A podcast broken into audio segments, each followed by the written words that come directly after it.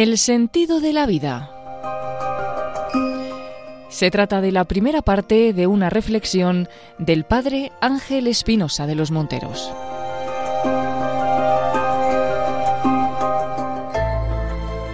Como ustedes saben, yo no hago conferencias. A veces dicen su magna conferencia, ni magna ni conferencia. Yo vengo a hacer reflexiones porque mi propósito es hacerte entrar, por decirlo así, dentro de ti mismo, dentro de ti misma, para ver qué cosas en tu vida tendrían que cambiar. Hoy vamos a hablar del sentido de la vida. Cuando se habla de, de renovación, por lo general uno piensa en renovación matrimonial. Hoy no venimos a renovarnos como, como matrimonio. Venimos a renovarnos como personas, como creyentes a renovarnos en el sentido de cuál es el sentido de mi vida, qué estoy haciendo, por qué hago tantas cosas, a dónde voy, en qué creo, en qué no creo, renovarse. Eh, no te, no, ya he perdido más o menos eh, la cuenta de cuánta gente he casado. Pero se imaginan cuánta gente he renovado, porque cuando vas a una boda casas a uno contra otra y ya está. En cambio, cuando vas a, cuando haces renovaciones, a veces hago renovaciones conyugales de 100 matrimonios, de 500. Me ha tocado en Los Ángeles, California, una charla a 30 mil personas. Ya perdí la cuenta de cuánta gente se ha renovado. Me llama mucho la atención el tipo de música que escogen cuando hacemos renovaciones matrimoniales de una persona con otra, el tipo de música que escogen. Miren, cuando una persona se casa, ya sabemos cuál es la música de entrada.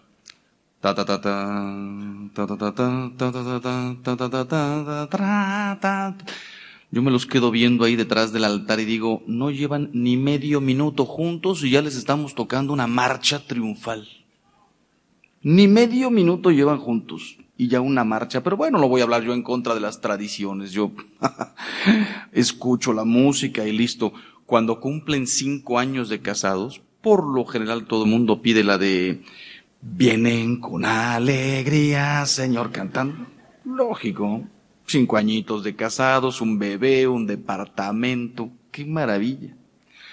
Cuando cumplen diez años de casados, por lo general te piden la de demos gracias al Señor, demos gracias. ¿De qué? Hombre, tres hijitos, una casa propia, un coche, ya tenemos una estabilidad. Cuando cumplen 20 años de casados es cuando empieza a cambiar un poquito el tema y el tono de los cantos. Por lo general a los 20 años de casados la gente escoge la de este santo sacrificio que ofrecemos al Señor. Ya te empezaste a enterar de qué va la vida. 30 años de casado, casi siempre me ha tocado escucharla de ¿De dónde me vendrá el auxilio? El auxilio me viene del Señor. Agárrate de donde puedas, pero agárrate de Dios. Porque es eh, complicada la vida. 40 años de casados. Me ha tocado escuchar siempre la de no podemos caminar. No pasa nada, hombre, tráiganlos aunque sean silla de ruedas, pero que, que se renueven, que los traigan los hijos. 50 años de casado, me ha tocado renovar como 20 parejas, las 20 han pedido como canto de entrada, juntos como hermanos, miembros de la iglesia 50 añitos. Y me ha tocado renovar par de veces gente de 60 años de casados. Qué maravilla, qué espectáculo. Pidieron siempre la de la muerte. ¿Dónde está la muerte? Cuando te lo llevas. Hay quien paga por unas modificaciones en la letra de los cantos para que se convierta en oración. Pues mira, no sé cuántos años tienes de casado, de casada, de religiosa, estoy viendo aquí algunos, de sacerdocio, cuántos años tienes como persona. La vida es renovarse. No sé cómo llegas aquí ni con qué expectativas. Mi único propósito es que no haya gente desde los cinco años de casados cantando ya la de juntos como hermanos, sino que se renueven, que se renueven en el amor.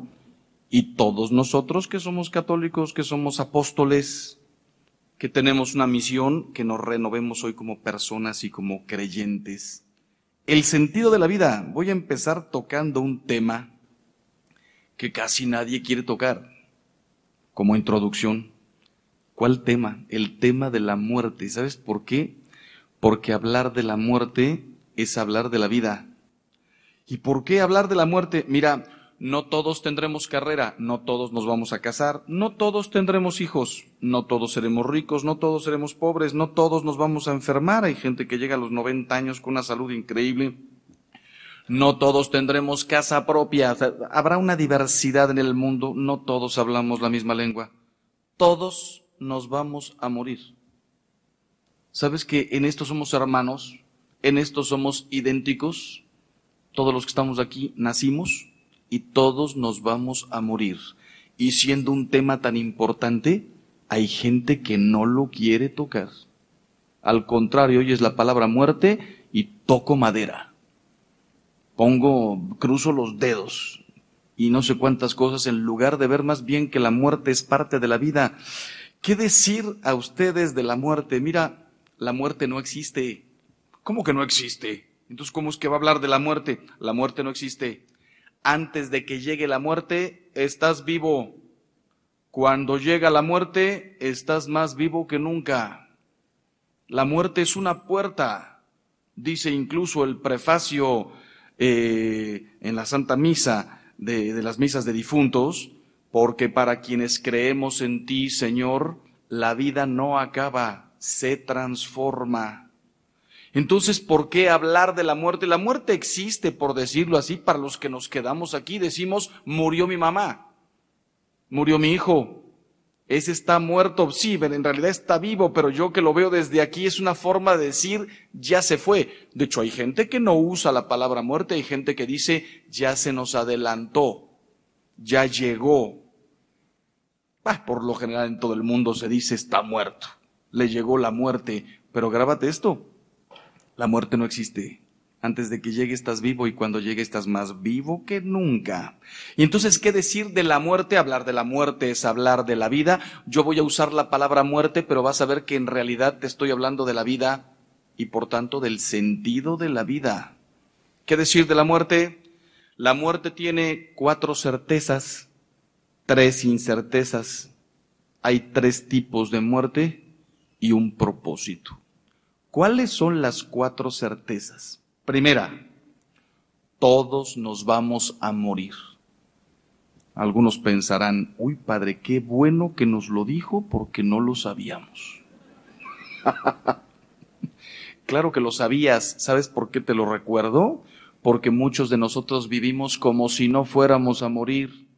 Se mueren todos menos yo. Yo controlo mi salud, no manejo rápido, nunca me subo a aviones, me acaban de hacer un chequeo, me lo hago cada año, tengo controlada mi presión, como saludable, todos se mueren menos yo, no me digas. Y como todos se mueren menos yo, vivo como quiero, hago lo que me da la gana con mi vida, como si no estuviera expuesto a que un accidente, un infarto, un problema, en cualquier momento me voy. Que no se te olvide, todos nos vamos a morir. Tú también, yo también. Segunda certeza, la muerte llega solamente una vez. Padre, qué bueno que nos lo dijo, porque no lo sabíamos. Sí lo sabías, pero ¿sabes qué cosa a lo mejor no sabías? Que la mitad de la humanidad cree en la reencarnación la mitad. Si dijeras, hay por ahí un grupo como de cuatro millones de gentes que creen en la, en la reencarnación, somos parece ser que seis mil millones de personas, tres mil creen en la reencarnación. budistas, hinduistas, shintoístas, ahí en el oriente, muchísima, y ya se ha pasado un poco también a países como Estados Unidos, ¿no? Que a mí me matan de risa. ¿En qué sentido? Alguien me platicó, no estoy seguro si es Brad Pitt y Angelina Jolie, pero parece que sí son ellos. Eh, Brad Pitt hizo la película de siete años en el Tíbet, algo así, ¿no? Pero bueno, independientemente que sean ellos o no, eh, les preguntaron, ¿y ustedes americanos por qué creen en la reencarnación? O más bien, ¿por qué se hicieron budistas? Y dice, para llegar a esa situación del karma, eh, llegar a no desear nada. Para eso me hice budista. Yo le diría a Brad Pitt, mira, si yo tuviera tu helicóptero, tus dos aviones, tu, tu yate y tus 200 millones de dólares del banco, yo tampoco desearía nada absolutamente. Que me lo diga Madre Teresa de Calcuta, es otra cosa, ¿no? Ah, mira, ve qué pobreza vive esta mujer, vivía esta mujer y todas sus hermanas y una cantidad de monjitas que conozco y de curas y de misioneros laicos, a esos les creo. Que dijeras, este, no deseo nada. Pero que te lo diga el Brad Pitt y Angelina Jolie llegar a no desear nada, no me digas. Pues mira, ¿qué es esto de la reencarnación? No te preocupes si echas a perder esta vida, ya vendrá otra. Te reencarnarás en, te reencarnarás en algo mejor. A veces hablando con gente aquí entre nosotros, de pronto dice alguien, Padre, yo creo que en mi otra vida fui artista. Porque a veces se me viene a la mente cada cosa. Digo, en tu otra vida pues, ¿cuántas tienes o cuántas crees que vas a tener? Jóvenes y adultos, la vida es una. Se muere una vez. ¿Y eso qué significa? Se vive una vez. Me acuerdo que participé en un simposio hace 20 años en Roma sobre cristianismo, budismo. y dice uno de los budistas que estaba ahí exponiendo, se dice que Buda llegó a tener 560 reencarnaciones. Yo pensé para mis adentros, ¿Y quién se las contó? Pues alguno que vivió las mismas que él y otras diez más, ¿no? Que antes y después de él. Uno de los días más, eh, no felices, no, pero más divertidos y alegres de mi vida fue la final del Mundial 1900, creo que fue 94. Eh, no me acuerdo dónde fue, pero llegaron a la final Brasil contra Italia. ¿Y por qué fue uno de los días más alegres? Porque en aquel tiempo eh, el mejor italiano era un tal Roberto Baggio. Eh, ese hombre, 20 días antes de la final del Mundial, lo entrevistaron y le dijeron, oye, ¿cómo es que has llegado a ser tú el mejor futbolista del mundo? Cosa que no era verdad. Pero ¿cómo es que eres el mejor futbolista del mundo? Responde el tío, es que me convertí hace seis meses al budismo y todos los días hago mi meditación en la posición esta, creo que se llama, me robaron el cigarro algo así. Eh, todos los días hago mi meditación así y por eso soy el mejor jugador del mundo. Mira, yo no sé si era el mejor, no, no lo creo, pero si alguien me preguntara a mí, ¿cómo es que tú eres el mejor jugador del mundo? Yo respondería, me levanto temprano, hago ejercicio todos los días, me la paso jugando fútbol, este tiro penaltis que, como descosido. Ah, bueno, pues tiene lógica. Todos los días juega cuatro horas fútbol. Pero si yo digo, ¿cómo es que eres el mejor jugador del mundo? Pues es que me convertí al budismo. ¿Y cuántos budistas conoces que jueguen fútbol? Y que sean buenos. Pero en fin, esa fue su respuesta. Y entonces, ¿qué pasó? Llega la final. Brasil contra Italia. 0-0. Tiempos extras. 0-0. Y se fueron a penaltis. iban 1-1, 2-2, 3-3, 4-4. Y cuando tira Brasil el quinto, ya nada más faltaba el penalti de Italia y sale Roberto Bayo. El tío le ha pegado una patada a ese balón. Creo que todavía lo siguen buscando. La voló. Roberto Bayo, el mejor jugador de fútbol del mundo, hizo que su equipo perdiera la final. Justo 20 días antes acaba de decir soy el mejor porque me convertí al budismo. No lo volvimos a ver jugando fútbol por ninguna parte. Pero bueno, ¿qué es lo que te quiero decir? La vida es una, se vive una vez, la muerte es una, no hay más oportunidades equivócate de carrera y tienes otra oportunidad, compra un coche malo, véndelo y te compras otro, equivócate de lugar para vivir, pero no te equivoques en el sentido de tu vida porque la vida es una y no hay más oportunidades. Tercero, Dijimos, todos vamos a morir, se muere solamente una vez. Tercero, la muerte llegará pronto. Uy, padre, parece que nos está metiendo miedo. No, no, no. ¿Qué significa pronto? Pronto significa mañana o dentro de 50 años. Siempre será pronto. ¿Por qué? Porque aunque te mueras de 95 años, el espíritu del hombre y de la mujer es tan grande que siempre querrás más. Mira, yo soy sacerdote y me toca ir muchas veces al hospital a poner los santos óleos. Me toca ir a, a ver gente, apoyarla, ¿no? Es increíble. Está una viejita, 96 años, en la cama, ya casi no habla, casi no puede respirar. Estoy yo ahí al lado y me dice, Padre, pídale a Dios que me deje otro ratito. Me daban ganas de decirle, ¿cuánto? ¿Otros 10 minutos o otros 15 minutos? Tienes 96 años, ¿para qué quieres más? ¿Para qué quieres más? Otra que está cundida de cáncer, que su vida ya, dices, qué horror, yo por dentro pensaría, ya que se la lleve, ya no ve, ya no oye, y está pidiendo, no me dejen morir, no me dejen. Ah, mira, la muerte siempre será pronto, porque siempre habremos querido haber hecho más. Y por tanto, ¿sabes lo que te digo? Como no sabes si es mañana o a los 96, vive tu vida.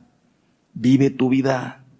¿Para qué quieres más oportunidades si la estás desperdiciando? Mira tu manera de vivir. Te doy más años, serán más años de vaciedad, más años de egoísmo, más años de aburrimiento, más años de sinsentido. A mí me encantaría, por ejemplo, decir, hombre, gente que vivió su vida como Juan Pablo, San Juan Pablo II, como Santa Teresa de Calcuta. Hombre, a esos habría que darles 20 años más. Que siguieran siendo testimonio más tiempo, que abrieran más casas, más centros, que recogieran a más gente en la calle. Darles oportunidades a gente que han hecho de su vida un materialismo, hedonismo, relativismo, sensualidad, irresponsabilidad, no pensar en los demás, vivir para ti. ¿Para qué quieres más tiempo? Si acaso para convertirte, la muerte llegará pronto. Imagínate, estaba yo haciendo misiones en Orvieto, me llama una señora por teléfono, padre, ¿puede venir por favor a la casa a ponerle los santos óleos a mi mamá? Y voy para allá. Llego, toco la puerta, me abre la puerta una señora de unos 80 años. Le digo, buenas tardes señora, vengo a poner los santos óleos. Y me dice, a mí no, a mi mamá. Y digo, madre mía, ¿cómo estará esta señora? Entro al segundo piso y me encuentro a la mujer más anciana que yo personalmente he visto en mi vida. 100 años cumplidos o 101. Pero increíble, es que estaban ahí las tres hijas, 80, 78, 82, y los tres yernos, pónganle a cada hombre par de años mayor que su respectiva eh, esposa. Esa casa era un museo. Todavía me pregunto cómo me dejaron entrar sin pagar. Cuando llega el momento en que le tengo que poner los óleos a la señora, Dice el rito, te pedimos Señor que nuestra hermana pronto se recupere y vuelva al trabajo.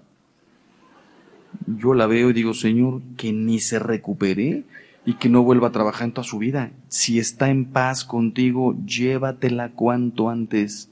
Y le puse los óleos.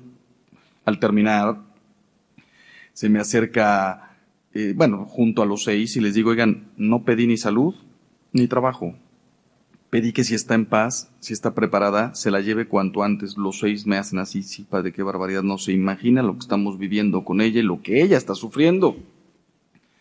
Cuando ya me voy a la parroquia, a la hora y media suena el teléfono. Padre, ¿puede regresar? Acaba de morir mi mamá. Voy a la casa, hicimos ahí un rito especial, era Viernes Santo, no se podía celebrar misa.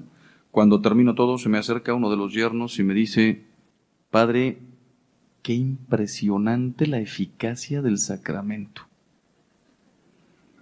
Me dice, yo todavía estoy casado con esa. ¿No le sobró un poco del aceitito que le puso a mi suegra? Le digo, desgraciado, tráeme a tu vieja. Me dice, no, no, no, ni se le acerque, ni me la toque, no me quite lo único que tengo.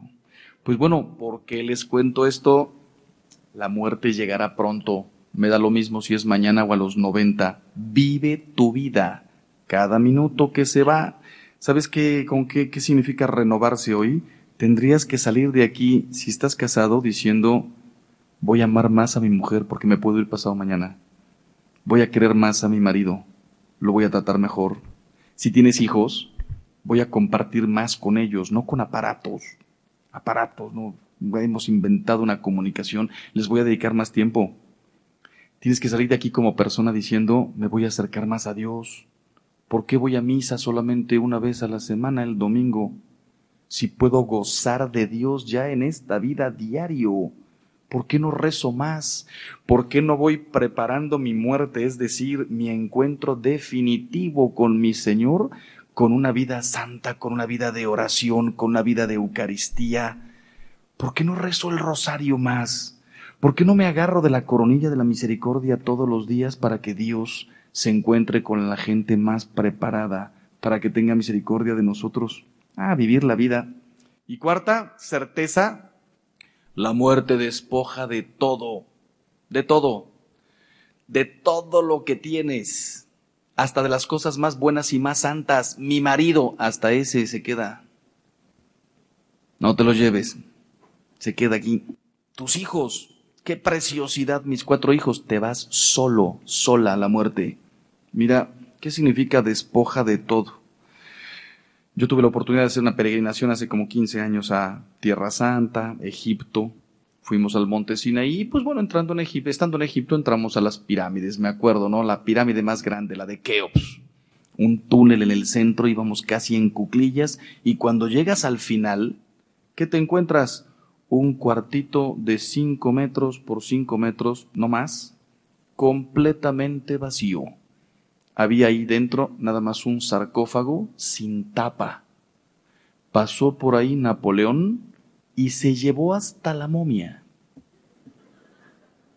El pobre faraón está colgado con cuatro alfileres en algún museo, en el Louvre o en el British Museum, no sé. Mira, mientras estaban construyendo esas pirámides hace dos mil años o tres mil años, Cristo hace dos mil años estaba diciendo, atesorad tesoros para el cielo, a donde no llega ni el ladrón ni la polilla. No atesoréis tesoros aquí en la tierra porque llega el ladrón y llega la polilla y se lo lleva todo. Mientras Jesús estaba diciendo eso, Ramsés II o tercero estaba construyéndose la pirámide más grande del mundo, que es su sarcófago. Una pirámide es una tumba. ¿Quién le iba a decir a este hombre Saben cómo enterraban a los egipcios, ¿verdad? Con todos sus juguetes, con todos sus, sus perros, sus buitres, sus águilas, oro, plata, alabastro, coronas, eh, todo, ¿no? Porque la momia salía de noche, el alma de la momia, y, veía sus pinturas y sus juguetes y toda la cuestión. Pues bueno, mientras Jesús decía eso hace dos mil años, Ramsés estaba haciendo la pirámide más grande del mundo y llenándola de oro y de alabastro y de todo. ¿Quién le iba a decir a este hombre que iba a pasar por ahí Napoleón?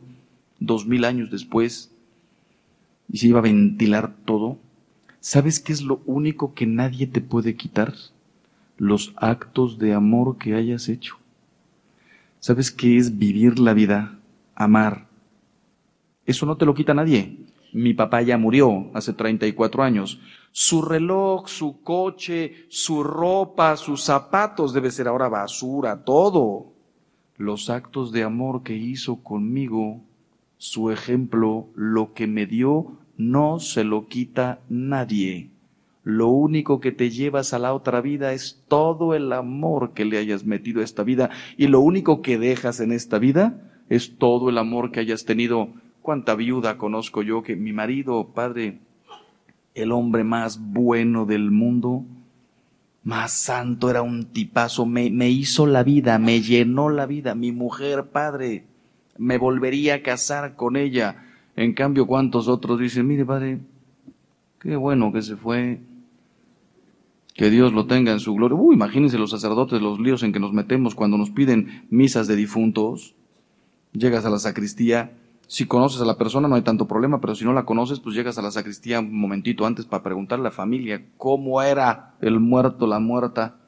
Cada vez que yo pregunto eso pueden pasar tres cosas. Una, que te digan, padre era un santazo, una santaza, que era realmente una persona. ¿Qué haces en la homilía? lo beatificas, lo canonizas, mucho incienso, casi casi al final ya hasta repartes la estampita. Segundo caso, ¿cómo era? Pues padre, ¿qué quiere que le diga? Medio medio. Era buena gente, pero me hizo dos o tres. ¿Qué haces en la homilía? Pues no lo beatificas, no lo canonizas, poco incienso. Medio lo abandonas así entre el discurso, la misericordia de Dios, que baje una mano y que lo jale y ya está, ¿no? Pero qué horror cuando dices, ¿cómo era el difunto? Padre, era un sinvergüenza.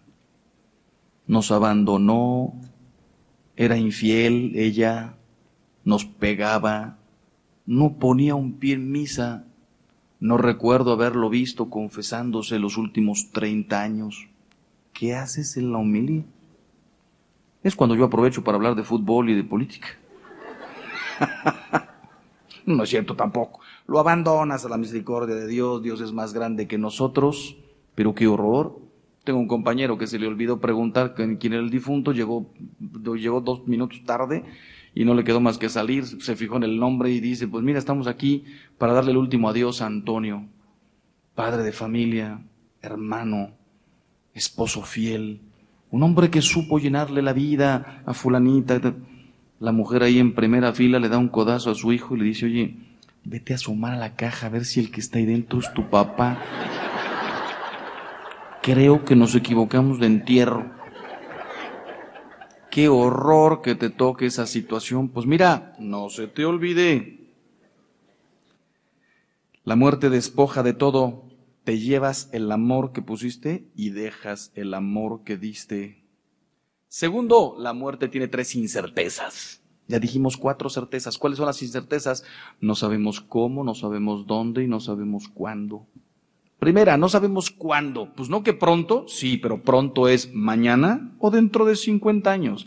Y es un problema no saber cuándo, pero también es bueno. Imagínate que todos naciéramos ya aquí con la fecha de caducidad aquí atrás en la oreja. Si yo supiera que voy a vivir 95 años y que supiera cuándo me voy a morir, a lo mejor sería un desgraciado. Mujeriego, ladrón, eh, peleonero, hipócrita, déspota. Ah, pero una semanita antes, la coronilla de la misericordia todo el día. Así seríamos. En lugar de decir a ver cómo vivo mi vida mejor, a ver cómo me reviento todo lo que pueda en esta vida, y la última semanita una conversión de esas espectaculares. No existe esto, no existe. Vas a morir como hayas vivido. Como hayas vivido. Poca gente realmente experimenta una conversión así impresionante antes de morir. O te conviertes en vida o vas a morir como viviste. Entonces no sabemos cuándo. Y esto es tremendo, ¿eh? Un día estaba yo diciendo estas cosas y al salir atropellaron a una persona. Ahí se las paso al costo nomás para que se fijen bien por dónde salen hoy. Segundo, no sabemos dónde. ¿Ay, qué importa dónde? Sí importa.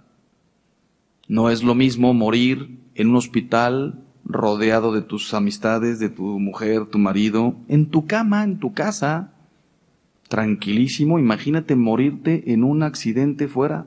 Se acaba de morir un, un, un, conocido mío, no digo un amigo, pero un conocido en Madrid. Fue a hacer negocios, se murió allá. Imagínate el rollazo. Tuvieron que avisar a la mujer, los hijos, aviones, todos ir hasta allá, traer el cuerpo. No es lo mismo. ¿Qué es lo que te quiero decir? no te salgas de tu casa sin estar en paz con todos, a lo mejor no vas a regresar. No quiero ser dramático, pero a lo mejor no vas a regresar. Imagínate que te recuerde tu esposa, tus últimas palabras fueron saliendo de casa, eres una idiota. Fue lo último que me dijo. y no lo volví a ver. Se murió justo cuando estábamos peleados, estábamos separados. Mi hijo se había marchado de la casa mi hermana y yo no nos hablábamos. No sabes dónde, así que cuidado. No se trata de decir, yo me cuido, yo no salgo mucho a la calle, te puedes morir en tu cama. Tercero, bueno, mira, decía yo, no te salgas sin estar en paz. ¿Quieres un propósito de esta charla? No te salgas jamás de tu casa sin darle un beso a tu marido o a tu mujer. Nunca te salgas. ¿Cómo que gritas desde la, desde la pieza de abajo? Nos vemos. Chao. No vengo a comer. ¿Me hablas? Baja, sube a darle un beso. Que lo último que vean marido y mujer antes de salir de su casa sea sus labios, sus, sus ojos, su mirada, sus mejillas, sus bigototes. Me refiero a los de él. Lo último antes de salirme de mi casa, tu mirada, siempre en paz, ¿qué es lo que te quiero decir? No sabemos dónde, vive en paz y en amor con todos. Y última, no sabemos cómo. Pero cuando digo cómo, no me refiero a avión, accidente, inflamado, ahogado, cáncer. No, eso nada más faltaba que nos pongamos ahora a reflexionar cómo vamos a morir. No. Cuando digo cómo, me refiero simplemente a muerte repentina o una larga enfermedad. A veces uno oye cada cosa. Me dice una señora, padre, la muerte de mi hijo fue muy bonita. ¿Por qué?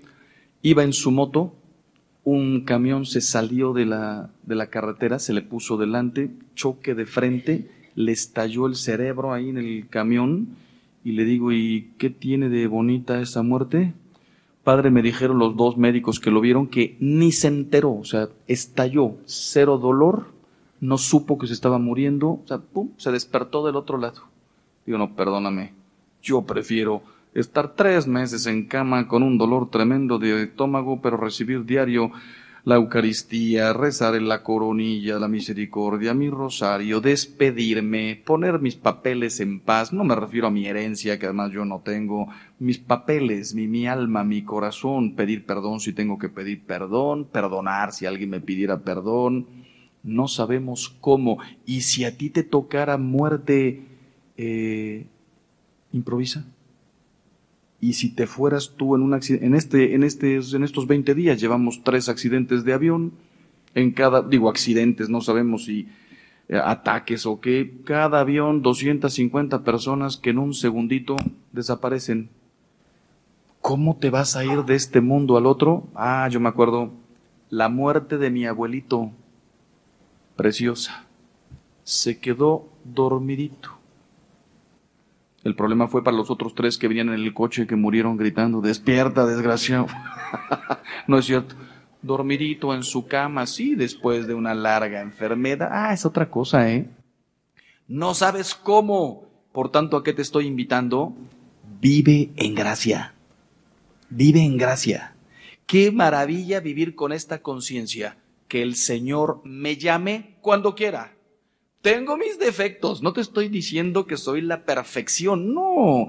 Herimos sin darnos cuenta, tenemos problemas, eh, llegamos impuntuales, ofendemos a los demás, nos descuidamos, sí, esto es lo normal, pero ¿qué significa vivir en gracia? Acércate a la confesión, confiésate cada 15 días, cada mes máximo, si necesitas antes, antes, reza, rosario, coronilla, Eucaristía, confesión, evangelio, que el día que Dios te llame digas, bendito sea Dios, estoy preparado. ¿Sabes a mí cuántas veces me ha tocado ver gente muriendo con una angustia? Me agarran de la mano, Padre, no me puedo morir, no estoy preparado. ¿Por qué? Padre, no amo a Dios. Si me lleva ahorita, ¿cómo me encuentra? El sentido de la vida. Tercer punto, tres tipos de muertes. La primera, bueno, les digo las tres, la muerte del justo, la muerte del pecador, la muerte del mediocre. Las tres están en la Biblia. Dice un salmo, es preciosa a los ojos de Dios la muerte del justo. A veces oímos la palabra muerte y decimos, no, te toco madera, no. Para Dios, es preciosa la muerte del justo a los ojos de Dios. ¿Por qué preciosa? Porque la muerte es una puerta. Abriste y ahora sí ya estás en el verdadero sentido de la vida. ¡Qué maravilla! ¡Qué maravilla! Y no dice la muerte del santo, la muerte del justo. ¿Qué diferencia hay entre santo y justo? En esta vida no hay santos. Los santos los hacemos nosotros cinco años después de que mueren. Ahora sí, si aparece el milagro. Hay gente que decía, Teresa de Calcuta, no hombre, no, beatifique en la mañana. San Juan Pablo II, santo súbito. No, súbito nada, después de cinco años. ¿Por qué? Ah, la iglesia tiene procesos. En esta vida no se te pide que seas santo, que seas justo. Dice el Evangelio, José no quiso repudiar a María cuando la sorprendió que estaba embarazada, porque era un hombre justo. No dice santo. Hasta San José en esta vida era justo. Dios nos dice, sed santos como yo soy santo. Pero ¿quién de nosotros puede decir, sabes que yo soy santo? No, pues ya, ya, ya no lo fuiste. ¿Dónde dejaste la humildad? Pero puedes decir, yo camino en la justicia, en la voluntad del Señor. Yo quiero ser justo. Ya después, cuando me muera, que me hagan santo. Un día, un día vino una señora y me dijo, Padre, yo quiero ser santa, ¿qué tengo que hacer? primero, muérase. ya muerta, vemos cómo está el asunto. Yo dije, mejor sea justa. Es decir, busque la santidad, viva en la justicia. No se preocupe de sus pequeños o grandes límites que cuando no son, cuando no son voluntarios, Dios todo eso lo arregla. Pero usted busque la voluntad de Dios. Entonces, la muerte del justo, preciosa. Segundo, la muerte del pecador, dice la Biblia, mors peccatorum, pésima. La muerte de los pecadores, pésima. Es la única verdadera tragedia yo distingo dos tipos de tragedias, tragedias humanas y la única verdadera tragedia, que es una tragedia humana. Se me murió mi hijo de cuatro años. Es una tragedia, sí, pero tragedia humana. Es una tragedia para mí, papá, mamá, hermano, primo, conocido. Se me murió mi padre. Pero para el muerto, el día más feliz de su vida. Imagínate una muerte de estas tremendas. Una niña de cinco años preciosa, pura, limpia, inocente, era un sol, se murió de cáncer. Tragedia para la mamá. Para la niña, el día más feliz de su vida. Cerró sus ojos y cuando los abrió tenía a Dios delante diciéndole, bendita seas de mi Padre, pasa, recibe el reino eterno, la felicidad para toda la vida, el día más feliz de su vida. Tragedia humana para los que nos quedamos aquí. En cambio, ¿sabes cuál es la única verdadera tragedia? Morir en pecado. La muerte de los pecadores, pésima. Todos somos pecadores, ¿eh? Yo el primero. Pero una cosa es tener debilidades, cometer pecados y vivir cayendo y levantando, cayendo y levantando, que acomodarte en el pecado y no digamos en el pecado mortal. Y yo soy así, y a mí que me importa, y bla, bla, bla. Ah, qué tremendo. Un día estaba yo diciendo esto de morirse eh, eh, como esta niña, ¿no? Limpia, pura, preciosa, con zapatos al cielo. Al final se me acerca una señora y me dice, padre, a mí no me gustaría irme al cielo así inmediatamente con los zapatos puestos. Le digo, ¿por qué? Hombre, por lo menos pasar al purgatorio una hora. Digo, ¿para qué? Para ver quién está. Tenía que ser señora. Y para poder decirles a todos, te lo dije. Te lo dije. Para despedirte de la suegra, suegrazo. Nos vemos, no se preocupe, 20 años pasan volando, nos vemos allá arriba. No, mira, qué maravilla irte con los zapatos puestos. Y tercer tipo de muerte, la muerte del mediocre. También está en la Biblia. Porque no eres ni frío ni caliente, te vomitaré de mi boca. ¿Sabes quién es el, el, que no es ni frío? Claro que el Evangelio, eh, bueno, no es el Evangelio, es el Apocalipsis no te está invitando a ser, entonces mira, como lo peor es ser eh, mediocre, entonces sé frío. No, nos están invitando a ser, por decirlo así, calientes, a amar, a creer. Pero también te están diciendo, la mediocridad es espantosa. ¿Sabes cuál es la mediocridad? Hay quien dice, dejar las cosas a medias. No, eso no es mediocridad. Mediocridad, haber recibido todo lo que tú y yo hemos recibido y no responderle a Dios con la misma medida. Eso es la mediocridad. ¿Y qué es lo que tú y yo hemos recibido? Educación católica, una iglesia enfrente de tu casa, te bautizaron, hiciste la primera comunión, te casaste por la iglesia, tienes una cultura religiosa, te infundieron, te metieron a Dios en la cabeza desde que tienes cuatro añitos. Además, estás aquí, vete en un espejo, ve qué edad tienes, 40, 50, 60, 80 años, eh, significa que Dios te ha bendecido con vida, con salud, con inteligencia. Preguntota, ¿qué vas a hacer con todo lo que has recibido? Hay una virtud preciosa que se llama generosidad. Y te la voy a explicar para que entiendas, para que entendamos qué significa ser generosos con Dios. Ahí te va. Imagínate que entra un niño de cinco años a una tienda, a un negocio, a pedir un dulce. Parece mentira, pero hay seis tipos de respuestas diferentes. Primera, llega el niño y dice, ¿me das un caramelo? Y le responde la señorita, no, pídele dinero a tu papá, en esta tienda no se regala nada. Si alguien te ve, si alguien vio a la señorita, te quedas pensando, uy, qué horror, qué mala gente, un dulce, se lo hubiera regalado, hombre, es un niño, qué pena. Segunda respuesta, ¿me das un dulce? Sí, agarro un dulce y te lo doy. Si alguien te ve, ay, mira qué señorita tan buena gente. Le pidió un dulce regalado y se lo dio. Tercera respuesta. ¿Me das un dulce? Meto el puño en un bote y te doy los que salgan. Cinco, seis, siete, ni los cuento. Si alguien te ve, dice, ojalá todo el mundo fuera así. Le pidió un dulce y le dio seis. ¡Qué maravilla! Cuarta respuesta. ¿Me das un dulce? Agarro una bolsita y la lleno esto ya es cantidad. ¿Cuántos caben en una bolsita? 30, 50, 70, ni lo pienso, 5, 6 puños. Si alguien te ve, dice, no puede ser. Qué maravilla. Pidió un dulce y se llevó una bolsa. No hemos terminado. Quinta respuesta. ¿Me das un dulce? La señorita agarra la bolsita y se la da al niño y le dice, agárralos tú. Ah, mira, aquí ya es un salto no de cantidad, sino de calidad porque el niño vaya, agarra los que le gustan.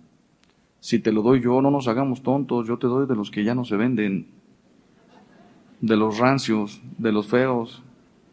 Y además me cuelgo la medalla de que te regalé 80 dulces, sí, de los que valen un centavo. En cambio, dale la bolsita vacía y dile agarra y ahí lo ves de reojo cómo se va por los que están rellenos de licor. Los chocolates importados. Dices, manacha, ¿qué está agarrando este hombre? Sexta respuesta y última, ¿me das un caramelo? Y la señorita dice, tú me pides a mí un caramelo. Tú eres el hijo del dueño. La tienda es tuya. Yo aquí administro. Yo vendo. Tú eres el hijo del dueño. Agarra lo que te dé la gana. La tienda es tuya, no es mía. ¿Sabes qué es generosidad?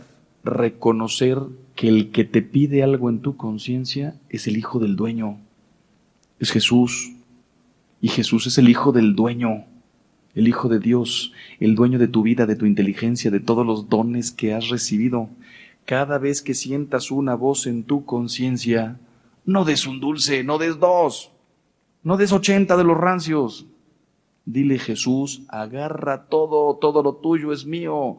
Me pides que me haga sacerdote, me pides que me haga religiosa, me pides que me abra la vida, me pides que perdone un adulterio, me pides que sirva con un corazón más generoso.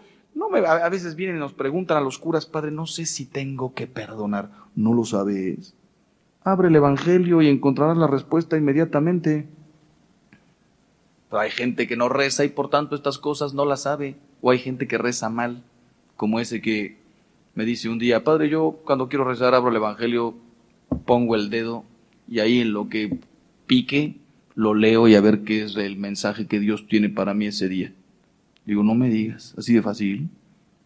Imagínate que abre el Evangelio y pum, pone el dedo y lee, Judas fue y se ahorcó. No, espérate, no, no. Esto no es para mí. Cambia de página otra vez. Dice, ve tú y haz lo mismo. No, no, espérate, no, no. Tampoco es para mí. Tercera oportunidad. Lo que has de hacer, hazlo pronto.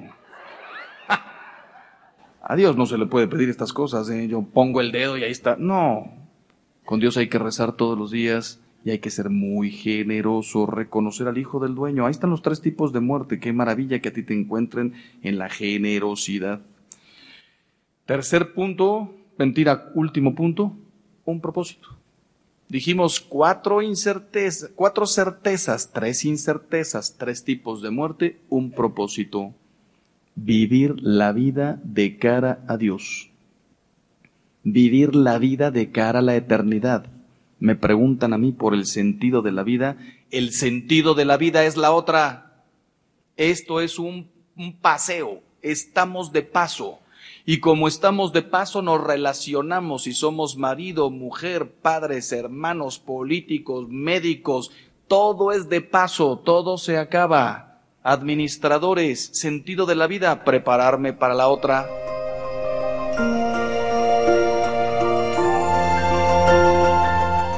Finaliza en Radio María esta primera parte de una reflexión del Padre Ángel Espinosa de los Monteros acerca del sentido de la vida.